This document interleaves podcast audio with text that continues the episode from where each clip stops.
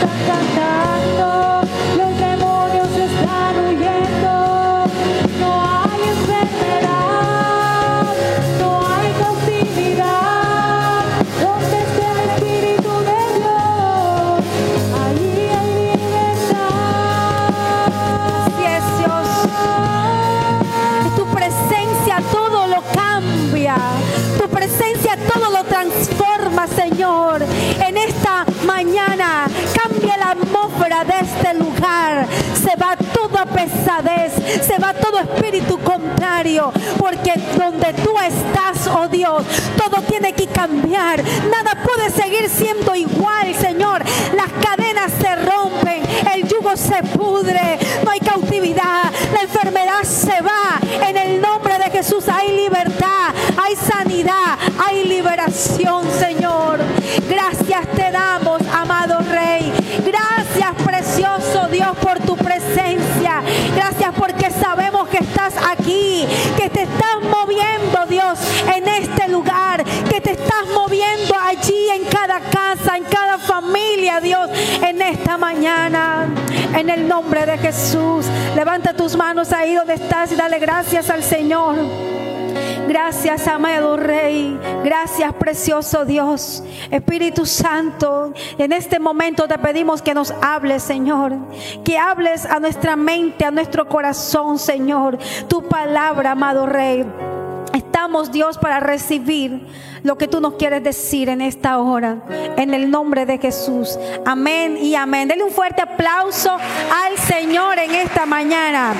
Bien fuerte, bien fuerte ese aplauso al Rey de Reyes,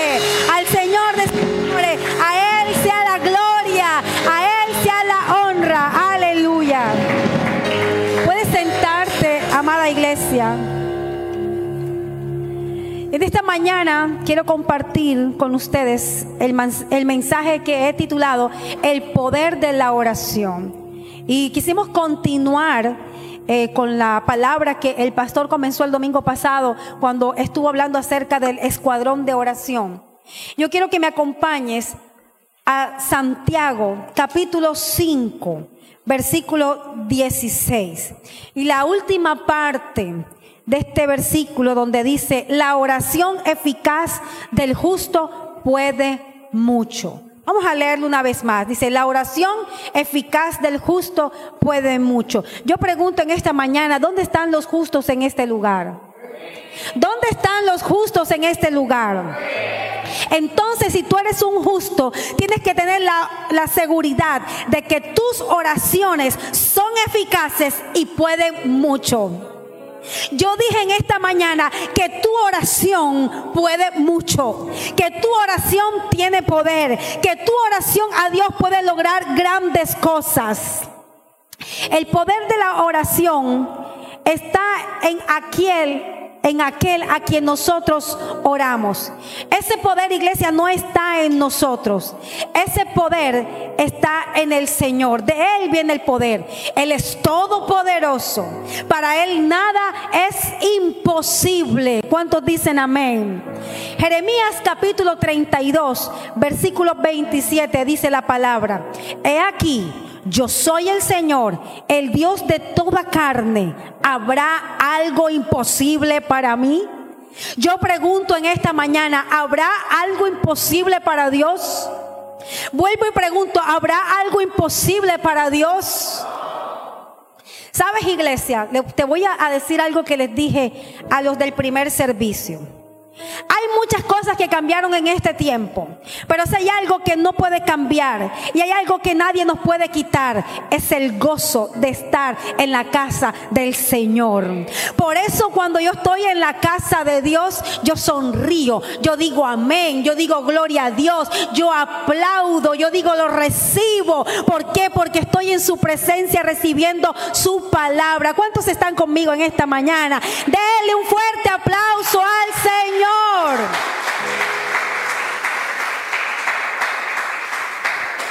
Y Dios te está diciendo en esta mañana, ¿habrá algo imposible para mí? No, para Dios no hay nada difícil, para Dios no hay nada imposible. La oración es el conducto que nos lleva a alcanzar ese poder. Ese poder que viene de Dios, el poder que todo lo puede, el poder que lo alcanza todo, el poder que lo puede lograr todo, el poder con lo que yo puedo conquistar lo inconquistable. Él es el único poder que puede cambiar la situación en mi casa. Es el único poder que puede cambiar la situación en mi familia. Es el único poder que puede cambiar la historia. El único poder que puede cambiar cambiar nuestra nación está en el poder de la oración. La oración es el único medio que tenemos, iglesia, para comunicarnos con Dios. Es el único medio para estar cerca de Él, para poderle conocer, para poder conocer su voluntad. Yo no puedo conocer a Dios si yo no paso tiempos a solas con Él. Yo no puedo conocer a Dios si yo no busco tiempo en oración. Solamente le puedo conocer cuando estoy en su presencia. El arma más poderosa del cristiano es la oración. Y no existe cristianismo sin oración. Te voy a repetir, no existe cristianismo sin oración. Ahora voy con los de este lado. No existe cristianismo sin oración. Yo no puedo decir que yo soy cristiano si yo no oro. Yo no puedo decir que yo amo a Dios si yo no oro, porque yo no me puedo enamorar de alguien al que yo no conozco. Y yo no puedo conocer a alguien si yo no hablo con él y me relaciono con él. O sea que necesitamos la oración, amada iglesia. Tristemente hay muchos que oran solamente cuando tienen problemas cuando están en peligros, cuando están en aflicción. Mientras todo está bien, pasan días, semanas enteras sin orar. Sí lo hay, Pero aquí en este lugar no. Aquí todos oran, amén. Aquí lo que hay es gente de oración. Aquí lo que hay es gente de altar, amén. Lucas capítulo 18, versículo 1, nos habla algo acerca de Jesús. Dice la Biblia, también Jesús le refirió una parábola sobre la necesidad de orar siempre. ¿De orar cuándo? Cuando tengo problemas. Cuando voy a la iglesia, orar siempre y no desmayar. Si la oración no fuera tan importante, Jesús no se hubiese tomado tiempo enseñándole a sus discípulos y a la gente que le seguía acerca de la oración. Si la oración no fuera tan importante, Jesús no hubiese pasado horas enteras orando. Y si Él siendo Dios, oraba y sabía que no podía hacer absolutamente nada sin antes consultarlo con el Padre, quienes somos nosotros para no sacar tiempos para orar. Jesús vivió su vida en esta tierra orando en comunión con el Padre, porque él sabía que no podía hacer nada sin consultárselo a él. Jesús vivió sus días sobre esta tierra orando.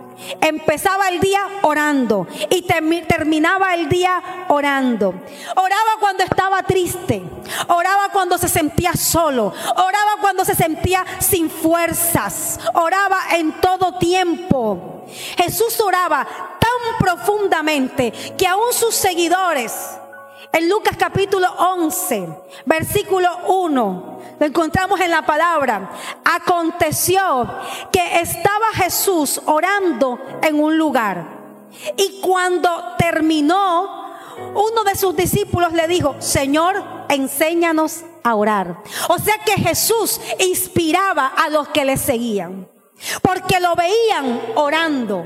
Porque lo veían pasar la noche entera orando. Porque lo veían postrado de rodillas ante el Padre. O sea que Jesús no solamente enseñaba con palabras, sino también con ejemplo. ¿Dónde están los papás aquí en esta mañana? Levánteme las manos. No se preocupe que no les voy a regañar. Solamente les voy a decir algo. No solamente puedes estar diciéndole a tus hijos, tienes que orar, tienes que leer la Biblia si tus hijos no te ven a ti orando.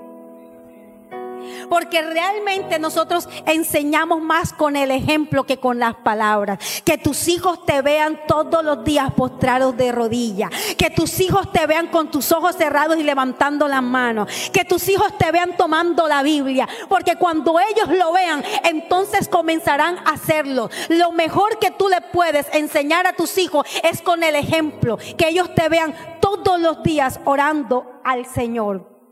Jesús inspiraba a sus discípulos con la oración. Yo sé que quizás muchos que llegaron en esta mañana dirían, yo vine por una palabra así y me van a mandar a orar. Pues te tengo una noticia. Te tengo una noticia. Si tú necesitas sanidad y no oras, no va a suceder nada.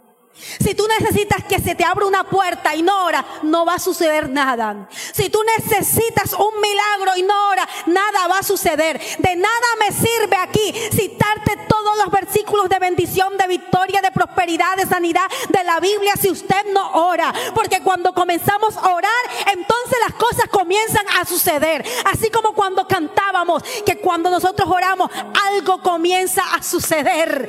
El cielo se abre, los ángeles comienzan a moverse a tu favor, a abrir puertas, a romper cadenas, a hacer pedazos cerrojos de hierro. Las cosas comienzan a suceder. La enfermedad se va, se va el problema de tu familia, de tu casa. Todo comienza a cambiar cuando hay alguien que clama y ora al Señor. La oración no ha pasado de moda. La oración no ha pasado de moda. Las iglesias han podido cambiar. Sí, hay modernidad y no estamos en contra de eso. Que hay luces, gustan todas esas cosas. Porque va evolucionando. Pero hay cosas en la iglesia que jamás pueden pasar de moda. La oración, la intercesión, la guerra espiritual, la palabra. Esas cosas no pueden pasar de moda jamás. Porque donde hay una iglesia que deja de orar, es una iglesia que se marchita, que se seca y que se muere. Y aquí no va a suceder jamás eso. Porque aquí hay un ejército, aquí hay un escuadrón de oración. Levanta la mano en esta mañana. ¿Dónde está el escuadrón de oración de CBI para las Naciones Santa Marta? Y tú ahí en tu casa, levanta la mano porque Dios te ha levantado como un escuadrón de oración. Denle un fuerte aplauso al Señor.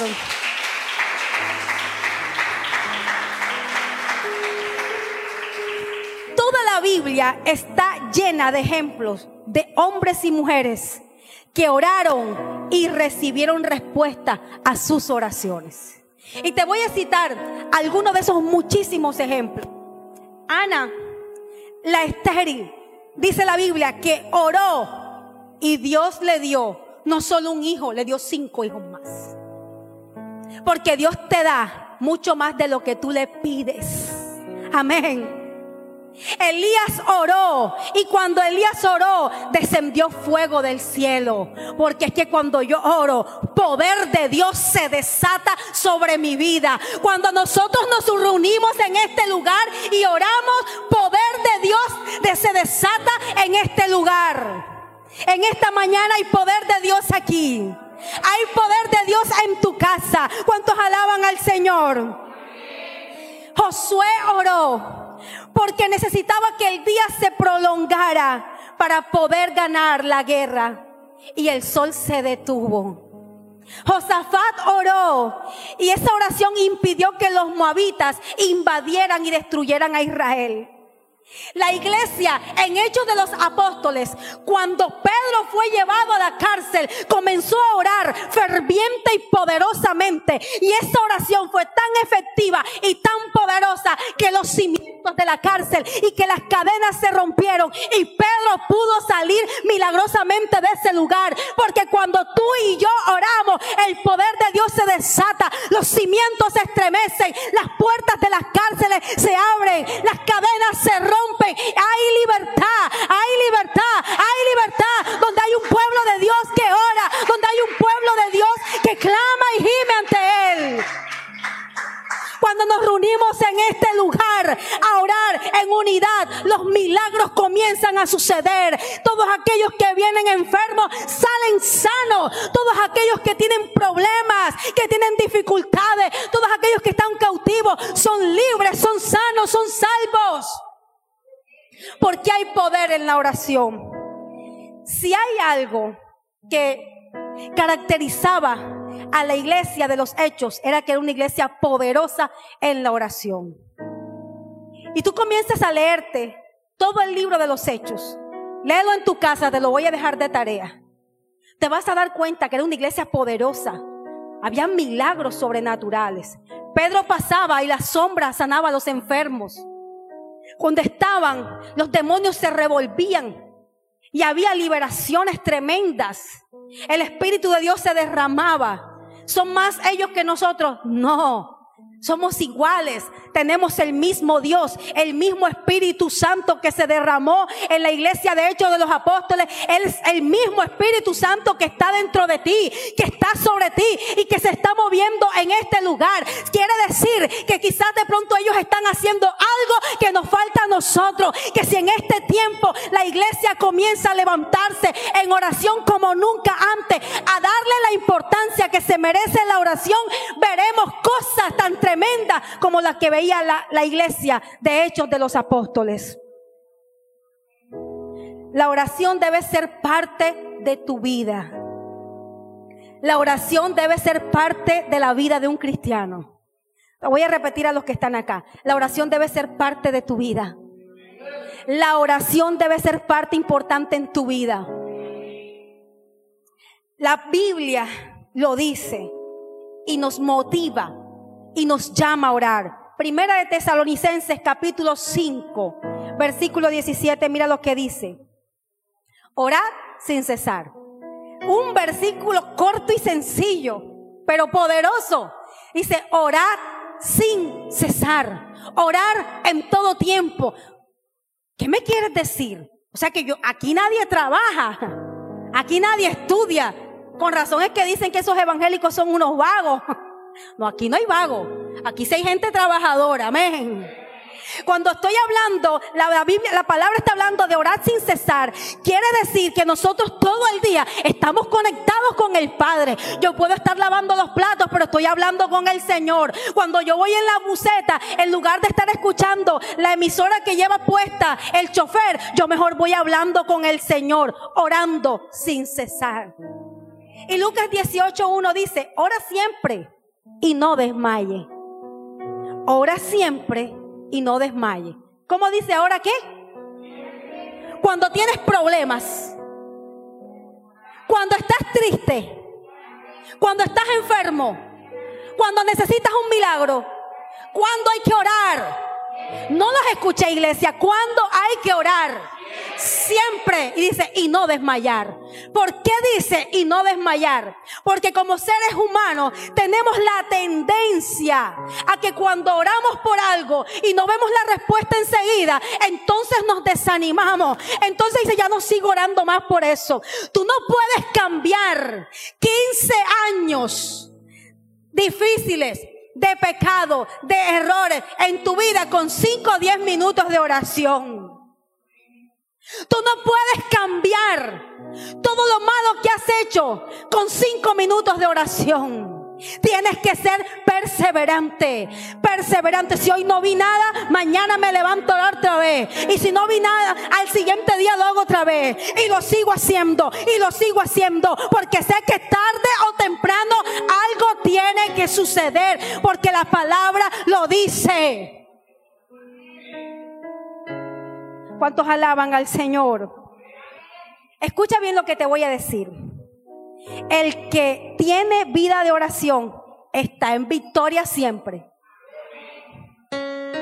Porque no puede haber victoria sin oración. Uy, por acá no dijeron nada. No puede haber victoria sin oración. Ahora con los de este lado, no puede haber victoria sin oración. Si tú quieres ver lo nuevo de Dios este año, tienes que orar. Si tú quieres ver cómo Dios te hará rebosar, tienes que orar. Si tú quieres ver tu hogar restaurado, tienes que orar. Si tú quieres que tus hijos cambien, tienes que orar. Si tú quieres ver las puertas abrir, tienes que orar. Porque no hay victoria sin oración. ¿Cuántos alaban a Dios? Dale un fuerte aplauso al Señor.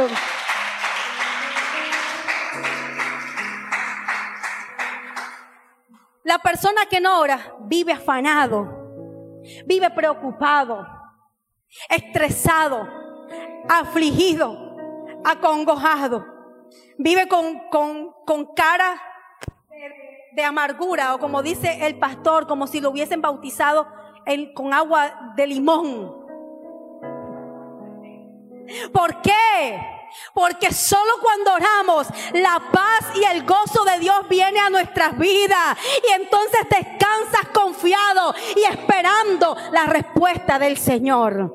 Cuando tú oras, aunque no veas nada, estás tranquilo. Porque sabes que ya todo está en las manos del Señor. Porque ya sabes que esa situación la colocaste en las manos de Él. Por eso Jesús lo dijo. Vengan a mí cuando estén cargados, trabajados, perturbados. Y yo los haré descansar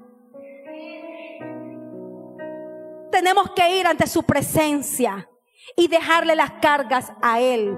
¿Tú crees que con vivir angustiado, estresado y preocupado vas a solucionar algo? No. Al contrario, lo empeoras, te vas a enfermar. ¿Quién no sabe que el estrés y la angustia enferman? Se te sube la presión, se te dispara el azúcar y peor la cosa. Entonces mejor veja la presencia del Señor. Entrégales tus cargas a Él en oración. Confía y Él hará. Jesús oraba y vivía todo el tiempo en comunión con el Padre. Es más, hay algo poderoso que aprendimos esta mañana. Antes de escoger sus discípulos, Jesús primero oró. Vayamos a Lucas, capítulo 6, versículos 12 y 13. Dice, en aquellos días él fue al monte a hacer qué? A orar. Y pasó la noche como? Durmiendo. Viendo Netflix. En YouTube. ¿Cómo pasó la noche? Orando a Dios. Y mira lo que dice el versículo 13. Y cuando era de día, o sea que Jesús pasó la noche y amaneció orando, llamó a sus discípulos y escogió a doce de ellos, a los cuales también llamó apóstoles. Mira que Jesús amaneció orando. ¿Sabes qué? Hablaba el otro día con el pastor. Yo te lo, lo, digo con propiedad por cosas que he visto. No me lo han contado. Hay gente que amanece, que amanece viendo películas y series. Oye, y en una vigilia a las 12 ya se están cabeceando. En un culto de las 8 de la mañana en la iglesia se están durmiendo. Aló. Jesús pasó la noche orando hasta que amaneció. Te voy a decir por qué pasa esto. No me voy a salir de lo que te voy a decir, te lo digo después. Dice que él pasó la noche orando y cuando era de día, entonces bajó del monte y llamó a los discípulos y escogió a los doce. O sea que antes de tomar la decisión de escoger a los discípulos, primero pasó que orando. O sea que la decisión antes de tomarla, primero la consultó con el Padre. Es que él no llamó a Juan porque le pareció de carita bonita. Ni al otro lo llamó porque, uy, ese tiene platica y lo necesito para mi ministerio. No, consultó primero al Padre. Escucha bien lo que te voy a decir. Lo peor que puede hacer un cristiano es tomar decisiones sin antes consultárselo a Dios. Ay, te lo voy a repetir. Lo peor que puedes hacer es tomar decisiones sin consultarle primero a Dios. Los de este lado no entendieron. Lo peor que puedes hacer es tomar decisiones sin antes consultárselo a Dios. Primero oro para que el Padre me guía y después miro qué es lo que voy a hacer. No es que primero que ya tomé la decisión, entonces a decir, ay Señor, ¿será que esto es tu voluntad? Como la que está orando, la que quiere un novio. Se le presenta el tipo, se cuadra y después entonces, Señor, muéstrame si este es el hombre que tú tienes para mí. Y ya para qué le vas a preguntar si ya escogiste. Ya para qué. Ya estás embalada. Ya te enamoraste. Dios te puede decir lo que sea, pero ya no lo vas a escuchar porque tus sentimientos te engañan. No vas a decir, voy a agarrar este negocio y después, Señor, ¿será que es, tu voluntad que yo esté metida en este negocio? ¿Ya para qué? Primero pregúntale a Dios. Ora, ora. Y Él te va a mostrar. ¿Cómo, pastora? Te va a hablar. ¿Cómo? Te va a hablar por la palabra a través de alguien, hasta las piedras te van a hablar. Pero cuando tú le preguntas a Dios, Dios nunca te va a dejar sin la respuesta. Él te dirá qué hacer. Y siempre lo que Dios te diga va a ser lo bueno para ti. Porque su voluntad es buena, agradable y perfecta. Quiere lo mejor para sus hijos. Porque su bendición es la que enriquece y no añade tristeza. Dios no te va a dar algo que te va a apartar de sus caminos. Dios no te va a abrir una puerta que te va a enfriar espiritualmente. Dios no te va a entregar algo que te va a causar sufrimiento y dolor. Toda decisión que vayas a tomar, debes pasarlo primero por el filtro de la oración. ¿Cuántos están conmigo? ¿Cuántos se durmieron? ¿Cuántos están despiertos? Si usted está despierto, dele un aplauso al Señor.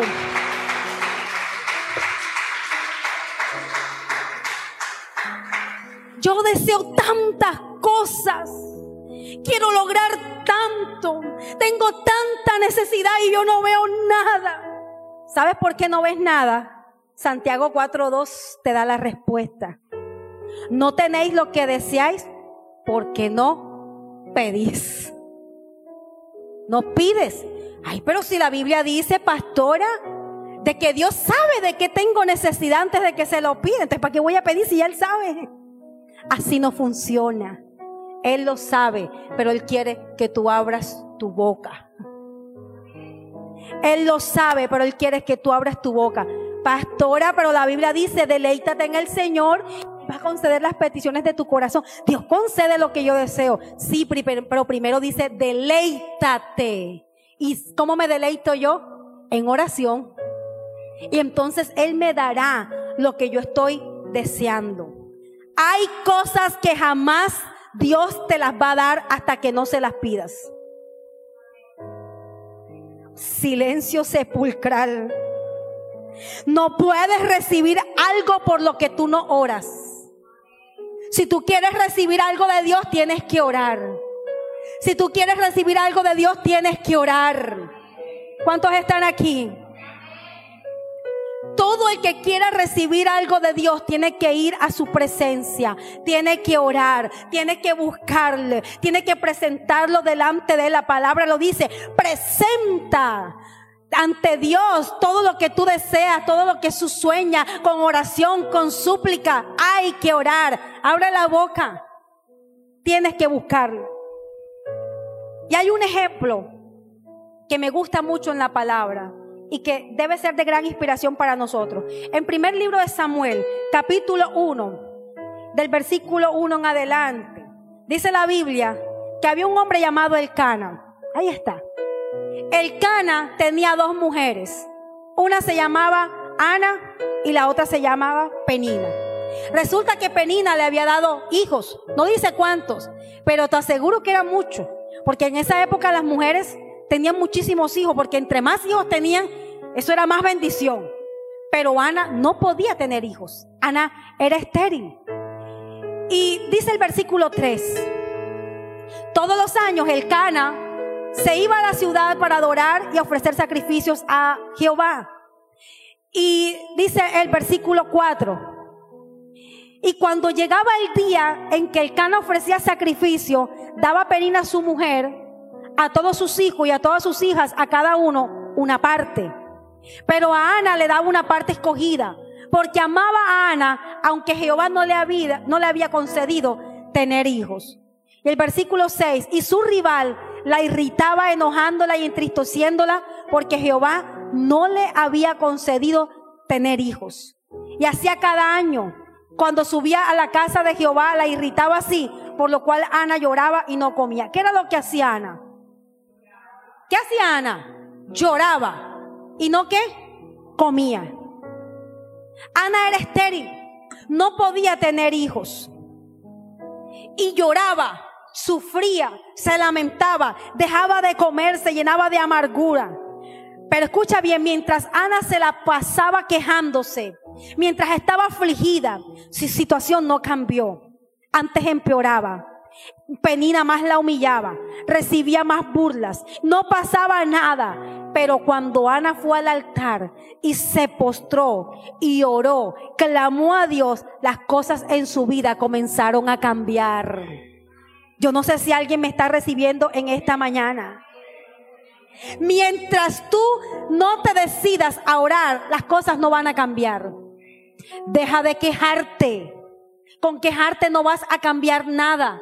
Deja de lamentarte. Es que ese hombre ya no me ama. Es que no me mira. Es que no me determina. Es que en el trabajo me la tienen dedicada. El jefe está buscándome el menor descuido porque me quiere votar. Deja de quejarte y de lamentarte y comienza a orar. Y verás cómo las cosas comenzarán a cambiar a tu alrededor. En tu casa, en la oficina. El jefe comenzará a ver en ti lo que antes no había visto. Las cosas comenzarán a cambiar porque es que Dios no responde quejas. Dios no responde quejas. Él responde la oración que viene de un corazón que le cree. ¿Cuántos le creen a Dios? ¿Cuántos le creen a Dios? Si tú le crees a Dios y ora, Él te responde. Cuando Ana se postró ante la presencia de Dios, algo sobrenatural sucedió.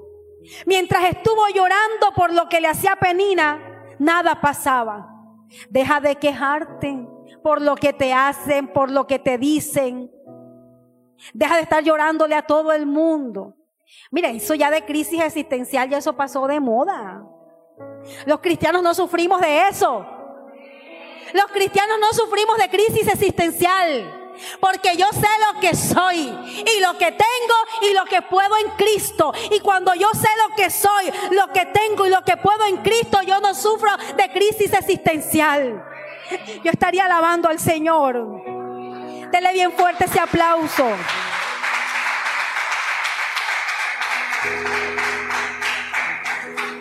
Si te mantienes en la presencia de Dios, algo sobrenatural de parte de Dios vas a recibir. Yo te dije en esta mañana que si te mantienes orando, algo sobrenatural de Dios vas a recibir. Al igual que Ana, Dios quita tu esterilidad.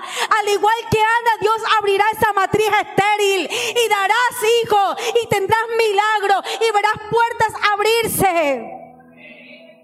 Cuando oras, Dios te hablará, te enseñará, te revelará. Pastor, yo quiero que Dios me use. Yo quiero que Dios me revele. Yo quiero sueños, visiones, revelaciones, así como Joel lo prometía. Yo quiero todas esas cosas, pero si no ora, nada vas a ver, nada vas a recibir, nada te será revelado, porque esas cosas se las revela el Padre en lo secreto a los que le buscan. Primera de Corintios capítulo 2 versículo 9 dice, antes como está escrito, cosas que ojo no vio, ni oído yo, ni han subido a corazón de hombre, son las que Dios ha preparado para los que le aman. Pastores, pero ahí no dice a los que oran, dice a los que le aman. ¿Y quiénes son los que le aman?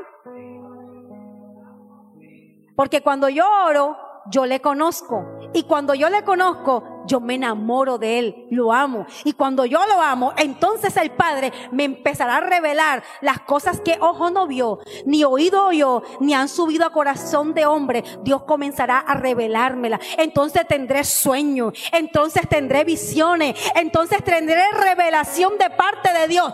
Nadie que no ora puede decir que Dios le muestra cosas. Nadie que no ora puede decir que Dios le habla. Yo les dije hace unos días a los hermanos acá de la iglesia en un tiempo devocional que la persona que ora no tiene nada que decirme a mí de parte de Dios. La persona que no ora, yo no puedo recibir un consejo de alguien que no ora. Porque si no habla con el Padre, ¿qué me va a decir a mí? Porque solamente los que oran es a, los que Dios les revela, les da sabiduría, les da palabra de ciencia para poder decirles a otro. ¿Cuántos están aquí? Lo que les decía ahorita, lo que más ataca el enemigo en un cristiano es su vida de oración. El diablo no se va a meter cuando tú estás viendo televisión. Ponte a ver el Facebook, nadie te molesta. Ponte a ver una serie de Netflix, nadie te va a molestar. Ponte a ver videos en YouTube, así sean cristianos, nadie te va a interrumpir. Pero di que vas a orar. Empieza la llamadera, la mandadera de WhatsApp, de Telegram, en todo. Porque el diablo sabe que cuando tú comienzas a orar, haces temblar el infierno. El diablo sabe que cuando tú comienzas a orar, las cosas a tu alrededor comienzas a cambiar. El diablo sabe que cuando tú comienzas a orar, te conectas con el Padre y Él te habla y Él te muestra y Él te revela. El enemigo ataca la oración, nada más. Porque sabe que hay poder en un cristiano que ora y busca la presencia del Señor. Si yo en esta mañana estuviera hablando de victoria, de milagro, de fe, de prosperidad, aquí me estuvieran reventando esto. Pero como te estoy hablando de oración, hay muchos que entonces les empieza a dar sueño, me hacen cambio de luces, la cabeza le da vuelta. ¿Por qué? Porque el diablo no quiere que esto se hable en la iglesia, porque no le gusta el cristiano que ora. Y va a tratar por todos los medios que tú no ores.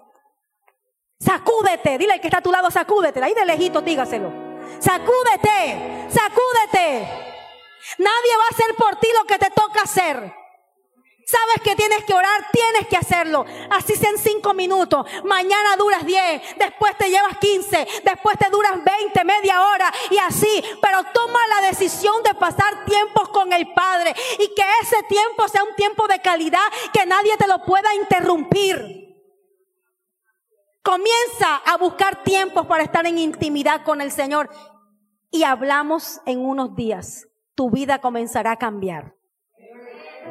La persona que ora se fortalece espiritualmente. Yo dije que la persona que ora se fortalece espiritualmente. El cristiano que ora no es un cristiano carnal, porque no se deja llevar ni guiar por las emociones. El cristiano que ora se mantiene en pureza y en santidad para el Señor. Daniel, el profeta, se mantuvo puro y no se contaminó con el pecado, aunque estaba rodeado de paganismo, de inmoralidad, porque era un hombre de oración. O sea que se puede ser puro en medio de un mundo impuro. ¿Cómo lo logro? Cuando tengo una vida de oración. No puedes mantenerte puro para Dios si no oras. Mateo 26, 41 dice, velad y orad para que no entréis en tentación. Cuando yo oro, me fortalezco espiritualmente y no cedo ante ninguna tentación que el diablo venga a traer contra mi vida. Cuando tú oras, Dios va a intervenir en tus problemas. Y solo verás la solución cuando decidas ir al altar. Escucha bien, ora y tus hijos cambiarán. Ora y salvarás tu matrimonio. Ora y se te abrirán las puertas. Ora y alejarás los ataques del enemigo que vengan contra ti. Ora y verás cómo Dios moverá el cielo a tu favor. No conquistas lo que quieres porque no oras. Entonces no culpes a Dios, ni a la iglesia, ni al pastor, ni a nadie porque solo conquistarás lo que deseas cuando comiences a orar. ¿Dónde están en esta mañana los hijos de Dios que les gusta orar? ¿Dónde está el escuadrón de oración de esta iglesia?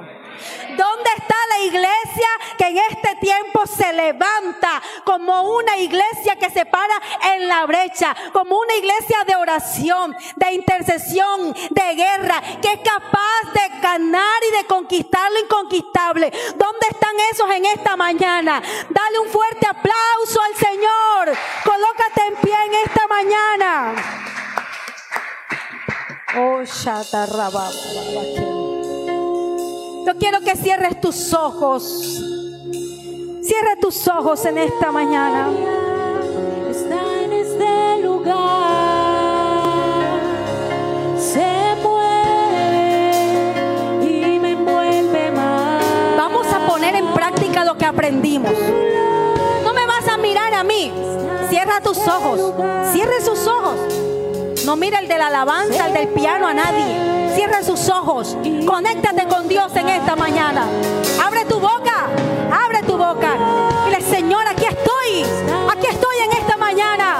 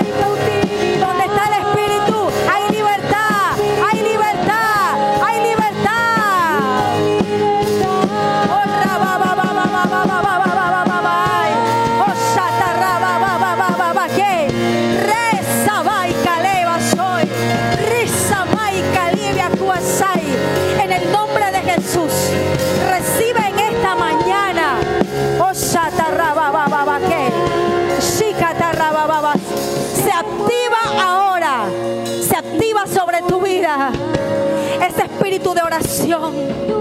El deseo por la búsqueda. Hambre por su presencia. Una necesidad insaciable por estar con Él. Oh, ese fuego de Dios comienza a ser avivado dentro de ti. Raza bai carribia coasoy. Rebebe que samai caliabasoy. El Espíritu Santo está impartiendo en esta mañana algo poderoso. Rey Sababa que asai. Rizoa que levante sus manos si usted está sintiendo algo en esta mañana. Si arrebebe a mai caliasai. Rezo moa que asai aquí andei.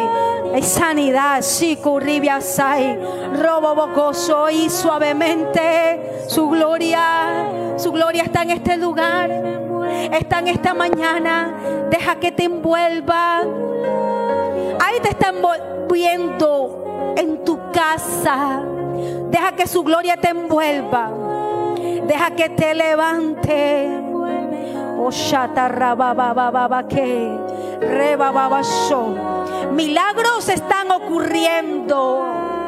Sanidad reciben esta mañana. Que esa puerta se abre en el nombre de Jesús. Rebababasoy. Hoy conquistas lo que antes no habías podido conquistar. Toda esterilidad se va de tu vida. Raza baika levaso.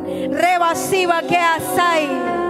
Toda esterilidad se va de tu casa. La escasez, la aridez se va ahora de tus finanzas, de tu vida. Oh, que levante sus manos. Ya está su gloria en esta mañana. Deja que se mueva. Deja que se mueva y que te envuelva. Hoy está su gloria. Como díselo. Está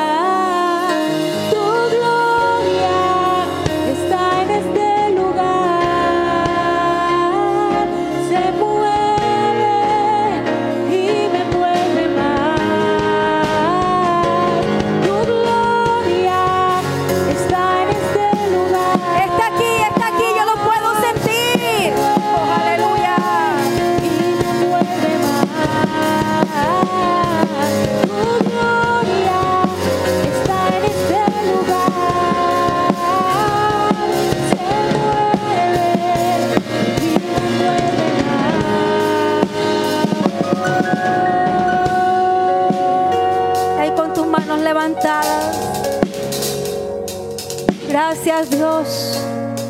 Gracias Señor por lo que estás haciendo Dios. Gracias amado Dios por cada uno de los que están aquí, los que están allí en sus casas. Oro Dios para que esa activación Señor venga a sus vidas Señor.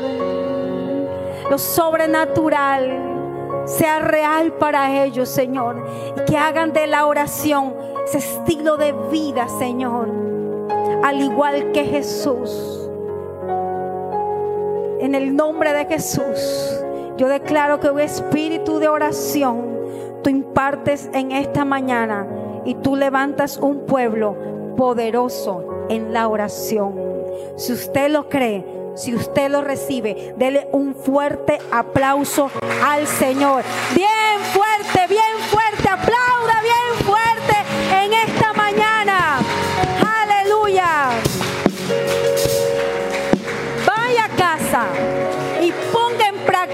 todo lo que aprendió en este día. Y en esta semana hablamos de todo lo que el Señor comenzará a hacer, que comenzó a hacer en tu vida. Dios te bendiga. Declaro una semana bendecida y en victoria para ti y toda tu familia. Nos vemos, amada iglesia.